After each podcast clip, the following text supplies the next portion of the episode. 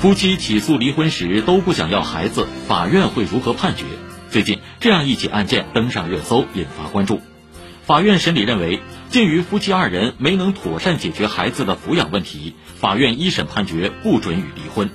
不少网友留言说：“法院干得漂亮。”话匣子 FM 的观点认为，离婚自由绝不意味着可以对孩子不管不顾的轻率卸责、一离了之。